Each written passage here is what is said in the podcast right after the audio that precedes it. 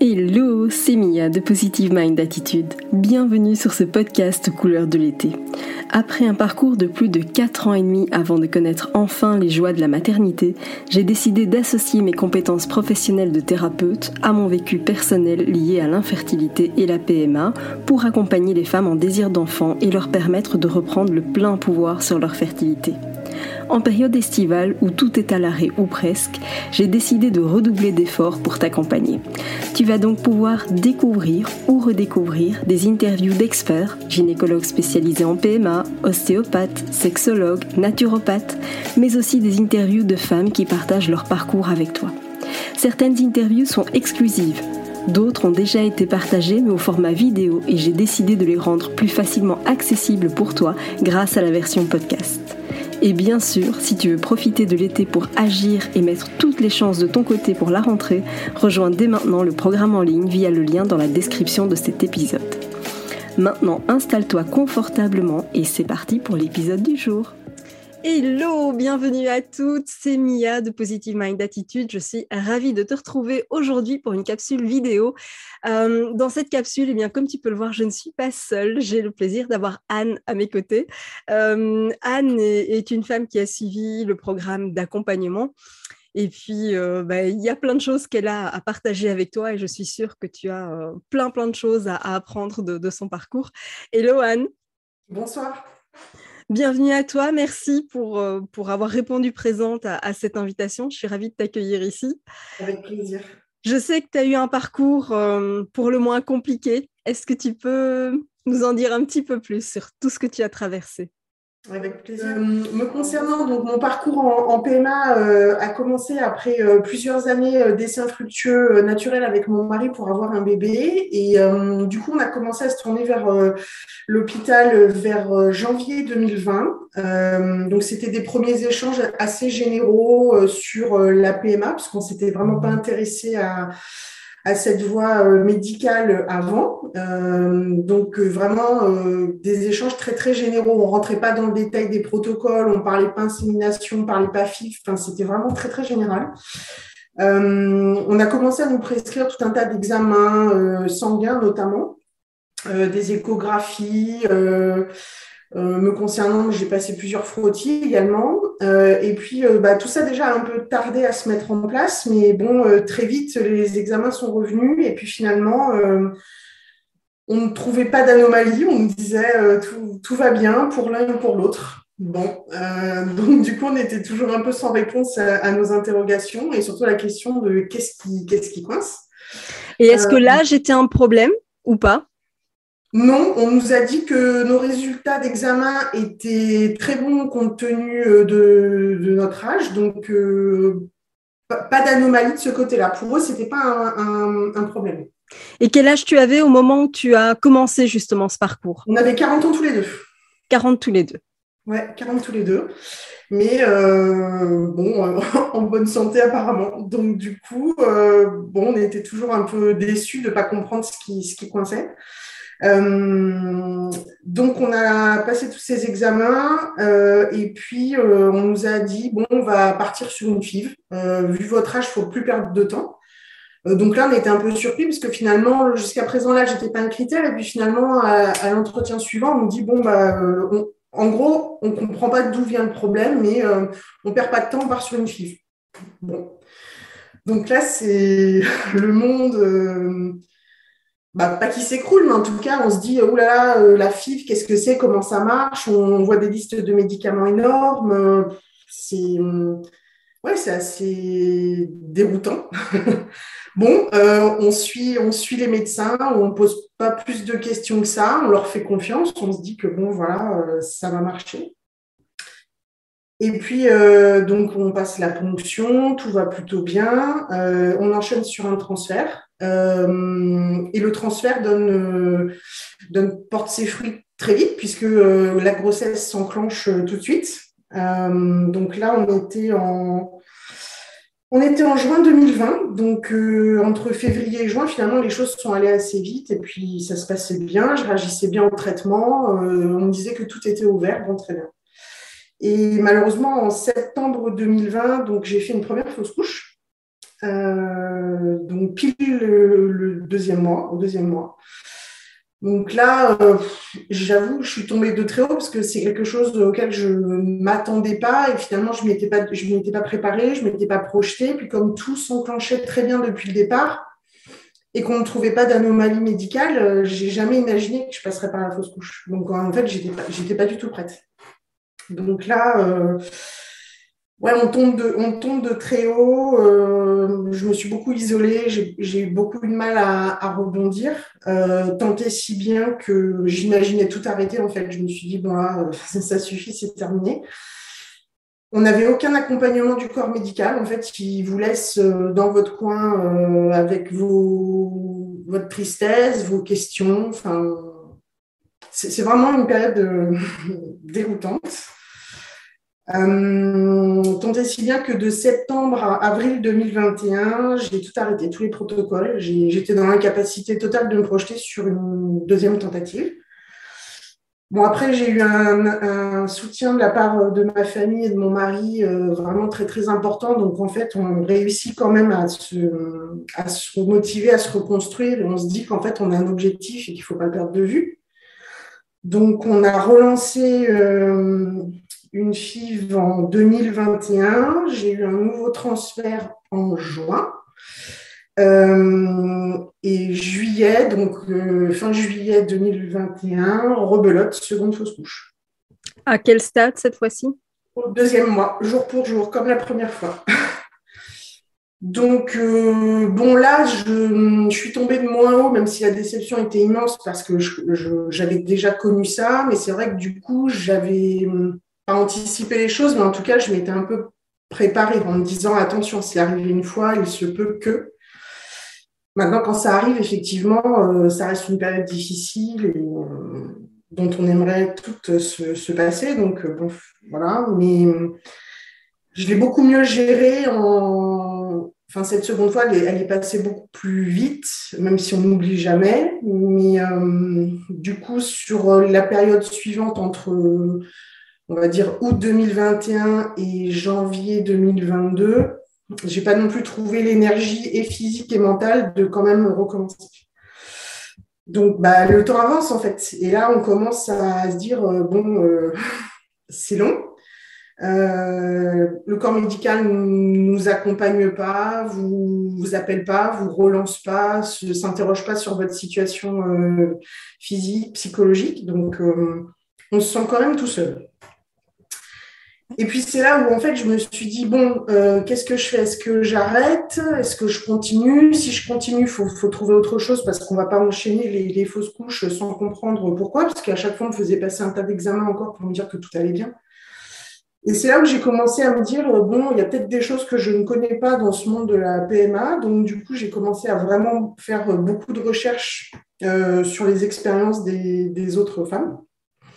Euh, c'est là où j'ai découvert ton accompagnement, euh, le témoignage de, beaucoup de, femmes et j'ai entendu parler de euh, la matrice Lab, qui est finalement le seul examen que je n'avais pas passé.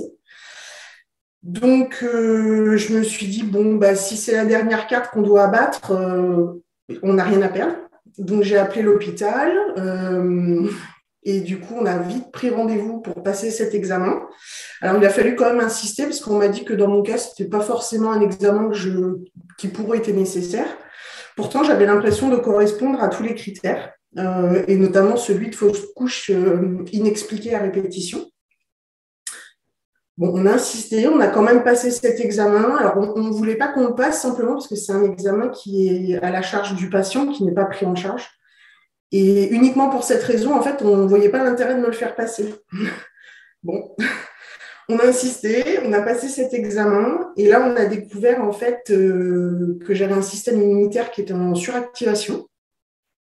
Bon, très bien. Euh, j'ai demandé comment on pouvait canaliser ça, comment on pouvait traiter ça. Est-ce que pour eux, c'était vraiment euh, la raison qui faisait que j'échouais à chaque fois on m'a dit que oui, il y avait de grandes chances. Donc, on allait me donner un traitement euh, pendant deux cycles à base de cortisone et qu'en fonction des résultats, euh, on pourrait envisager un transfert euh, au printemps. Mais de ton côté, on ne t'a pas dit de faire quoi que ce soit, hormis de prendre ce traitement. Du tout. du tout. Uniquement les médicaments. Donc, coup de chance, j'ai supporté le traitement. Les examens sanguins euh, à répétition avaient l'air de, suivre et d'aller dans le bon sens. Donc, du coup, on s'est lancé euh, au mois de mai sur un nouveau transfert. et coup de chance, ce transfert a fonctionné. Et bah, aujourd'hui, je suis enceinte de 8 mois. Génial. Qu'est-ce qui fait alors ce, parcours Je le trouve magnifique parce que bah on a longuement échangé et, c'est vrai que ça laisse des traces d'avoir vécu deux arrêts de grossesse. Euh, j'en ai aussi vécu deux et, c'est vrai que bah voilà, je t'en parle aussi en, connaissance de cause. C'est vrai que c'est quelque chose qu'on n'oublie pas, hein, comme tu dis. On apprend, on passe au dessus, mais c'est vrai que ça laisse quand même de toute façon euh, des marques à un moment ou à un autre. Qu'est-ce qui fait que dans, ce parcours, à un moment donné, tu, bah, tu m'as découvert déjà, mais qu'est-ce qui fait que tu t'es dit, je vais rejoindre le programme d'accompagnement Parce que tu as d'abord rejoint le programme en ligne, et puis tu as décidé aussi de rejoindre le programme Éclosion, qui est vraiment plus un programme de coaching. Qu'est-ce qui t'a amené à faire tout ça? Euh, alors, le, programme en ligne, en fait, ça a été une première étape, mais très vite, je me suis rendu compte qu'en fait, il y avait un, un manque d'information qui était criant euh, à l'hôpital où j'étais suivie. On avait très peu de dialogue, les médecins étaient accessibles, mais vraiment sur des, timings très très serrés. Euh, on avait essayé de nouer à l'hôpital euh, avec plusieurs femmes une, un, groupe pour échanger, mais finalement ça portait pas vraiment ses fruits. On s'est échangé quelques messages par-ci par-là, et finalement c'était plus un échange de questions sans vraie réponse. Euh, le coaching en ligne, en fait, ça a été une première étape. Donc, ça m'apportait vraiment de l'information, ça permettait de me documenter, de me faire réfléchir et d'explorer de, euh, certaines pistes. Et je me suis rendu compte qu'en fait, euh, j'avais un besoin qui était différent. J'avais besoin de vraiment partager avec quelqu'un comme toi qui était expérimenté, qui pouvait apporter tout un tas de, conseils, d'astuces, et puis son vécu, en fait, sur ce genre de situation. Donc, déjà, un professionnel, en fait, ça me paraissait indispensable. Et puis ensuite, toutes les personnes qu'on a que j'ai rencontrées en fait euh, dans nos sessions mensuelles, ça a été euh, bah, une bouffée d'oxygène parce qu'on se dit finalement on n'est pas toute seule à traverser ça et même si on peut le partager avec notre famille ou notre conjoint, c'est différent parce que c'est c'est pas ces personnes qui le vivent physiquement. Donc euh, il y avait quand même un manque que je ressentais et je ne voyais pas bien comment en sortir autrement. Alors je me suis dit pourquoi pas tenter en fait euh, cette nouvelle forme de coaching? Et puis finalement, en fait, je me, je me suis prise au jeu alors qu'au début, je me, je me pensais peut-être un petit peu euh, pudique pour partager ces, ces sujets qui sont, qui sont personnels. Donc, quand on découvre en fait qu'on est loin d'être la seule dans ce cas, et, et, en plus ça nous fait prendre beaucoup de recul puisqu'on se dit euh, il y, en a pour qui c'est pire. Donc ça peut paraître cru de dire ça, mais c'est vrai que quelque part, finalement, ça fait du bien, ça m'a un peu apaisé. Donc finalement, euh, c'est ce qui a fait le déclic. Et puis aujourd'hui, en fait, je ne peux que recommander aux personnes qui sont dans ces situations de ne pas s'isoler, de ne pas rester seul et de, d'utiliser en fait toutes les voies qui sont à disposition, y compris ce type de, de coaching. Ça fait un bien fou. Génial. C'est qu'est-ce qu'est-ce qui t'a le plus aidé? Est-ce que tu penses que c'est le fait d'être en groupe, le fait de, pouvoir partager les échanges que, tu as pu avoir avec les, filles au sein du groupe? Clairement, clairement, les expériences de chacune, chacune peut partager ce qu'elle vit. En plus, on est toutes dans des situations médicales différentes. Donc, ça permet d'avoir une variété d'informations. Mais parfois, on se retrouve quand même sur des, sujets, des examens, des, comportements alimentaires à adopter, euh, des, conseils sur certains praticiens, sur certains examens. On, a une mine d'informations qui vient à nous. C'est beaucoup plus rapide que de faire des recherches toute seule, que de, de poser des questions, de prendre des rendez-vous avec des praticiens, c'est compliqué. Là, en fait, finalement, on a toutes les infos sur un plateau et tous les mois, en fait, on peut échanger déjà avec toi et en plus préparer la séance pour échanger euh, avec les, autres femmes. Donc, euh, c'est très facile, très simple d'accès et ça permet vraiment d'une séance sur l'autre de travailler et sur soi et sur son parcours. Donc, c'est, enfin, moi, ça me correspondait tout à fait. Et qu'est-ce que tu dirais euh, à quelqu'un qui peut-être hésite, tu vois, à, faire euh, cette démarche-là, à faire cet investissement en soi aussi, parce que c'est pas évident de se lancer dans, un programme de coaching. Qu'est-ce que tu dirais? Bah enfin, avec le recul, euh, moi aussi au début j'ai eu une hésitation et c'est vrai qu'avec le recul, euh, ne, pas, hésiter en fait, parce qu'à on a un moment donné dans le protocole PMA, si on le gère qu'avec les hôpitaux, euh, j'ai vraiment le sentiment qu'on finit par tourner en rond. On n'a pas des réponses claires à nos questions, on n'a pas un accompagnement psychologique, alors ça du tout. En tout cas, moi, l'hôpital où je suis suivie en Eure-et-Loire, pas du tout.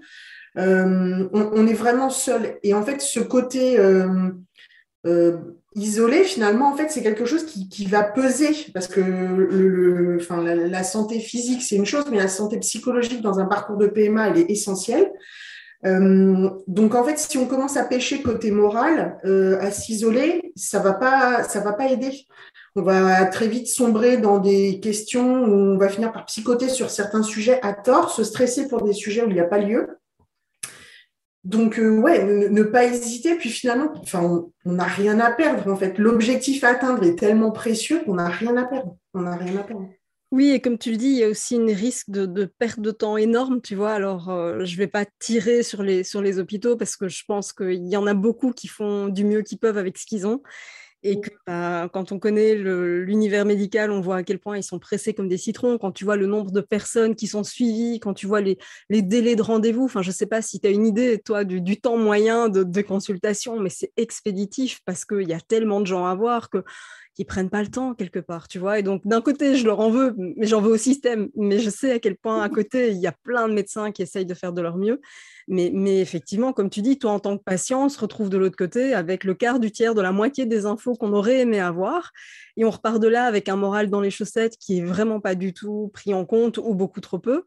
Et quand bien même, parfois, il y a un suivi psychologique qui est proposé par le centre, c'est pas toujours adapté et c'est pas toujours facile finalement d'y aller. Et puis on est aussi tributaire d'un agenda et, c'est compliqué ces sessions. Je sais pas si toi tu as eu cet accompagnement psychologique proposé dans ton centre. Non, en fait, on m'a proposé un entretien avec euh, la sage-femme au bout de six mois de, la première FIV, du parcours pour la première FIV. En fait, j'ai accepté. En fait, à cet entretien, euh, on, m'a plus posé des questions sur mon environnement personnel. Euh, est-ce que j'avais des difficultés dans mon couple avec mon conjoint Est-ce que euh, je pouvais euh, faire partie des, gens qui avaient des, violences conjugales Enfin, ce genre de choses, des questions que j'ai trouvées complètement décorrélées de la PMA. Euh, mais on m'a pas du tout accompagné sur le volet euh, PMA. On nous a pas préparé à tous les, risques qu'il peut y avoir avec certaines stimulations. On nous a pas parlé euh, de la fausse couche. On nous a vraiment rien expliqué. Donc, je te rejoins, je ne tire pas sur les hôpitaux parce qu'ils sont vraiment en sous-effectif et, débordés, ils font vraiment ce qu'ils peuvent. Mais j'ai quand même un peu d'amertume dans le sens où je me dis, moi, on m'a fait perdre deux ans euh, et on m'a fait finalement euh, passer par des étapes euh, pas agréables et des, traumatismes qu'on n'oubliera jamais, même si l'histoire se termine bien. je leur en veux un peu pour ça, parce que je me dis finalement, dans mon cas, il semble que cet examen ait déclenché ben, enfin une voie positive qui s'offre à moi. Donc je me dis, c'est dommage de m'avoir fait perdre deux ans, m'avoir fait subir ce qui s'est passé pour, pour rien. Euh, juste parce que c'était un examen euh, qu'on ne voulait pas me faire passer parce qu'il était payant. Je ne comprends pas qu'on laisse pas ce choix aux patients. C'est exactement ça. À la limite, c'est leur droit de se dire bon, on va pas forcément le mettre en avant tout de suite, pourquoi pas, mais ça reste au patient de choisir s'il veut débourser ou non la somme. Et puis, euh, on parle de, matrice lab, mais c'est vrai qu'il y a, d'autres examens qui peuvent se faire aussi avec des prises de sang qui, ok, ne sont pas remboursés. Je pense notamment au typage lymphocytaire. Euh, ok, c'est pas remboursé parce que c'est vrai que tous les hôpitaux ne prônent pas forcément matrice lab. Euh, tous les hôpitaux ne travaillent pas avec matrice lab. Tous les médecins ne sont pas formés euh, à l'utilisation des résultats qui apparaissent, etc. Donc, ok, ça, j'entends. mais à côté de ça, je me dis, ça reste quand même au patient, finalement, de faire son choix et de décider de s'il veut investir. Euh, comme tu le disais, on parle d'un projet d'une vie, en fait. Et donc, euh, oui, ok, c'est quelque chose qui n'est pas remboursé, mais c'est un projet de vie. Et si je prends mon exemple, je me dis quelque part, bah, j'ai acheté ma maison. Hein, voilà, on est capable, entre guillemets, de s'endetter toute une vie pour, pour, une maison. Et, et, un enfant, c'est un projet de vie aussi. Pour moi, ça a tout autant d'importance et, même beaucoup plus finalement que l'achat d'une maison. Alors, ok, c'est un rapport qui peut-être ne devrait pas être, mais tout ça pour dire qu'on est capable de faire certaines choses quand on a certains objectifs de vie, moi c'était mon cas, je voulais absolument être propriétaire. Pourquoi? Bah, C'est comme ça. mais, mais du coup, c'est vrai que j'aurais été dépitée. Alors à l'époque, Matrice Lab n'était pas encore sur le marché, on n'en parlait pas, mais je pense que j'aurais vraiment été dépitée qu'on ne me l'ait pas au moins juste proposé, qu'on ne m'en ait pas juste parlé, parce que ben, ça aurait été mon choix, effectivement, et à moi de décider ce que je fais. et donc, je te rejoins tout à fait. Mais tout à l'heure, tu parlais du typage. De ça, par exemple, tu vois, c'est un examen dont on ne m'a pas parlé non plus, qui était encore beaucoup plus simple que finalement euh, la, matrice lab. Euh, je l'ai découvert parce qu'on a eu cet échange euh, avec toi, puis avec les autres femmes du groupe. Tu vois, je me dis, c'est pourtant pas grand chose, mais en fait, c'est peut-être que cet examen, en fait, très simple, m'aurait permis de gagner du temps, de, de pas, parce matrice lab, bon, c'est pas désagréable euh, non plus, mais bon, voilà, c'est plus compliqué qu'une prise de sang, euh, ça suppose encore des médicaments. Enfin, voilà, je veux dire, une prise de sang, on en a passé tellement dans un parcours de PMA qu'une de plus de moins. Euh, et tu vois, c'est le genre d'information. Et pourtant, j'ai posé la question plusieurs fois, en fait, quels sont les examens que je n'aurais éventuellement pas pratiqués Qu'est-ce qu'on n'aurait pas exploré euh, qui pourrait expliquer ces fausses couches. Et on me disait, mais rien, en fait, vous avez tout fait, tout est bon. Euh, c'est juste qu'en fait, vous n'êtes peut-être pas faite pour avoir des enfants, mais on ne peut pas entendre ça, en fait. C'est d'une violence. Oui. Et, et, bon, euh, on l'entend une fois, on l'entend deux fois, et puis après, c'est patienter, ça finira bien par marcher. Mais en fait, vous vous rendez compte que. Part en vacances, tu sais, c'est le part en vacances, quoi. Donc voilà, c'est vraiment ne, pas hésiter à se documenter, à poser des questions et, vraiment euh, ta rencontre et, ton, ton, groupe d'échange, je sais que pour moi ça a été décisif. C'est vraiment ce qui m'a dit, ce qui m'a fait euh, bah, creuser encore plus ce que je pensais finalement euh, savoir. Et en fait, on se rend compte qu'on ne sait rien du tout ou vraiment un pourcentage très faible d'informations. Et puis, et puis je regrette pas parce qu'avec le recul, je me dis juste cet examen aujourd'hui on est à quelques semaines d'un accouchement, on n'en revient toujours pas. On revient toujours pas. C'est génial. C'est une super jolie histoire et, je suis convaincue que bah, ça va résonner euh, chez, beaucoup de, femmes et, de couples d'ailleurs qui vont, la regarder cette vidéo parce que alors, le parcours hyper long, bah voilà, hein, si, tu me suis sur, euh, sur mes pages, sur mes comptes, bah, j'imagine que c'est que tu as aussi un parcours compliqué. Euh, si peut-être aussi tu as vécu des arrêts de grossesse à un, plusieurs, peu importe, mais en tout cas, tu vois que, c'est possible. Ça a été possible pour Anne. Euh, je sais qu'on a beaucoup échangé sur le sujet parce que, parce que bah, voilà, la grossesse d'après, c'est pas toujours évident de s'y projeter quand on a euh, un passé qui, qui est là. Euh, donc voilà, Anne est, vraiment la preuve que, c'est possible. Elle n'a pas eu un parcours facile du tout. Là, j'ai là aussi quelque part parce que je, rebondis, tu vois, sur, ton âge, mais parce que c'est important. Tu vois, souvent, quand on, on a 25, 27, 28 ans, on nous dit en gros, oh, mais ça va, vous êtes jeune. Et puis, bah, tu l'as vécu, tu vois, il y a, un moment où il y a un passage où carrément d'un rendez-vous à l'autre, on, te sort, bon, bah là maintenant, il faut y aller. Et ça ajoute une pression supplémentaire. voilà, merci aussi de, le dire. Donc là maintenant, tu as quel âge exactement? Là, j'ai 42 ans, donc euh, effectivement, euh, bah, il s'est passé euh, deux ans entre vraiment le début, du, tout début de la, de la FIV 1 euh, et j'aurai donc 43 ans au mois de juin et le bébé doit arriver en février. Donc euh, voilà, je suis entre 42 et 43, on va dire. Mais c'est fantastique parce que tu vois, j'ai beaucoup de femmes qui m'écrivent, qui me contactent euh, parce qu'il y a une pression qui est liée à l'âge, justement. Et, pour moi, tu es, une magnifique source d'espoir parce que tu montres que, c'est possible.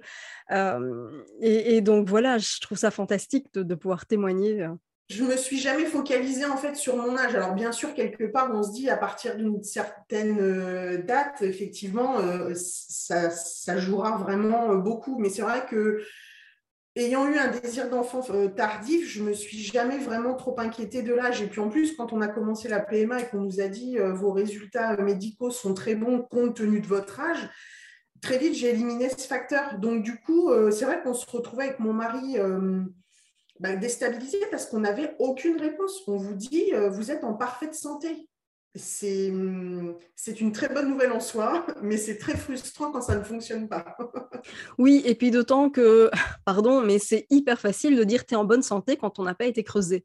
Euh, oh, moi, pendant, pendant 4 ans et demi, on m'a dit mais vos scores sont meilleurs que la, la moyenne, tout va bien, c'est fantastique. pour au final me diagnostiquer de l'endométriose après la naissance de mon fils. Donc voilà, c'est bien beau de dire tout va bien dans le meilleur des mondes. Si on va pas chercher au bon endroit, on peut pas le savoir. Et c'est un peu quelque part ce qui s'est passé, c'est que oui, le peu qu'on a mesuré était ok, mais on a mesuré euh, le quart du dixième de ce qu'il faudrait réellement mesurer pour vraiment maximiser euh, ses chances de, succès. Donc voilà, ça, montre qu'on a du chemin à faire. Je, voilà, je compte continuer à apporter ma pierre à l'édifice parce que je, voilà, j'ai vraiment la, ferme intention, c'est une mission pour moi que, d'accompagner, que de former, expliquer aux femmes ce qu'elles peuvent faire, comment elles peuvent faire. Et puis, ben, j'espère qu'on sera de plus en plus de, professionnels finalement à, accompagner les femmes qui en ont besoin. Je dis les femmes, alors évidemment à travers le couple, bien sûr, mais en tant que femme, c'est quand même nous, même si la pathologie est d'origine masculine, euh, c'est quand même nous qui prenons les traitements, etc. Et, donc voilà, mon rôle, c'est vraiment de, de les accompagner, de les former. Et donc, donc, si tu me regardes en ce moment, eh bien, sache que tu n'es pas seul. Il y en a d'autres qui sont passés par là avant toi et pour qui ça a été possible. Et, euh, et c'est le super message de Anne de ce soir. Merci infiniment pour ton, pour ton partage. C'était un vrai plaisir que de te recevoir dans, dans cette capsule vidéo. Avec plaisir. Je te, remercie. Et puis, euh, pour celles qui nous regardent, eh bien vraiment, encore une fois, garde en tête que, que tout est possible, euh, qu'il suffit d'avoir les bonnes informations, d'aller les chercher. Il ne faut pas hésiter. Vraiment, il ne faut pas hésiter une seconde à, à être actrice de ton parcours. C'est vraiment quelque chose, alors je le répète depuis euh, à peu près 2014, hein, d'être actrice de son parcours. C'est vraiment quelque chose qui me tient à cœur parce que si tu t'en tiens aux, informations que tu as, eh bien dis-toi que ce n'est que la toute petite partie émergée de l'iceberg et qu'il y a encore énormément de choses que tu peux faire toi de ton côté. Donc sois actrice de ton parcours, c'est vraiment le message que j'avais envie de te communiquer ce soir. On se retrouve très bientôt pour une prochaine capsule vidéo et d'ici là, prends soin de toi. Merci d'avoir écouté cet épisode jusqu'au bout. Si tu veux contribuer à aider les personnes qui en ont besoin et faire découvrir ce podcast, je t'invite à mettre une note et ou un commentaire sur ta plateforme d'écoute préférée. Si tu veux recevoir plus de conseils, télécharge dès maintenant mon guide offert sur positivemindattitude.fr ou rejoins directement le programme d'accompagnement en ligne via le lien dans la description de cet épisode. Je te dis à très très vite pour un prochain épisode.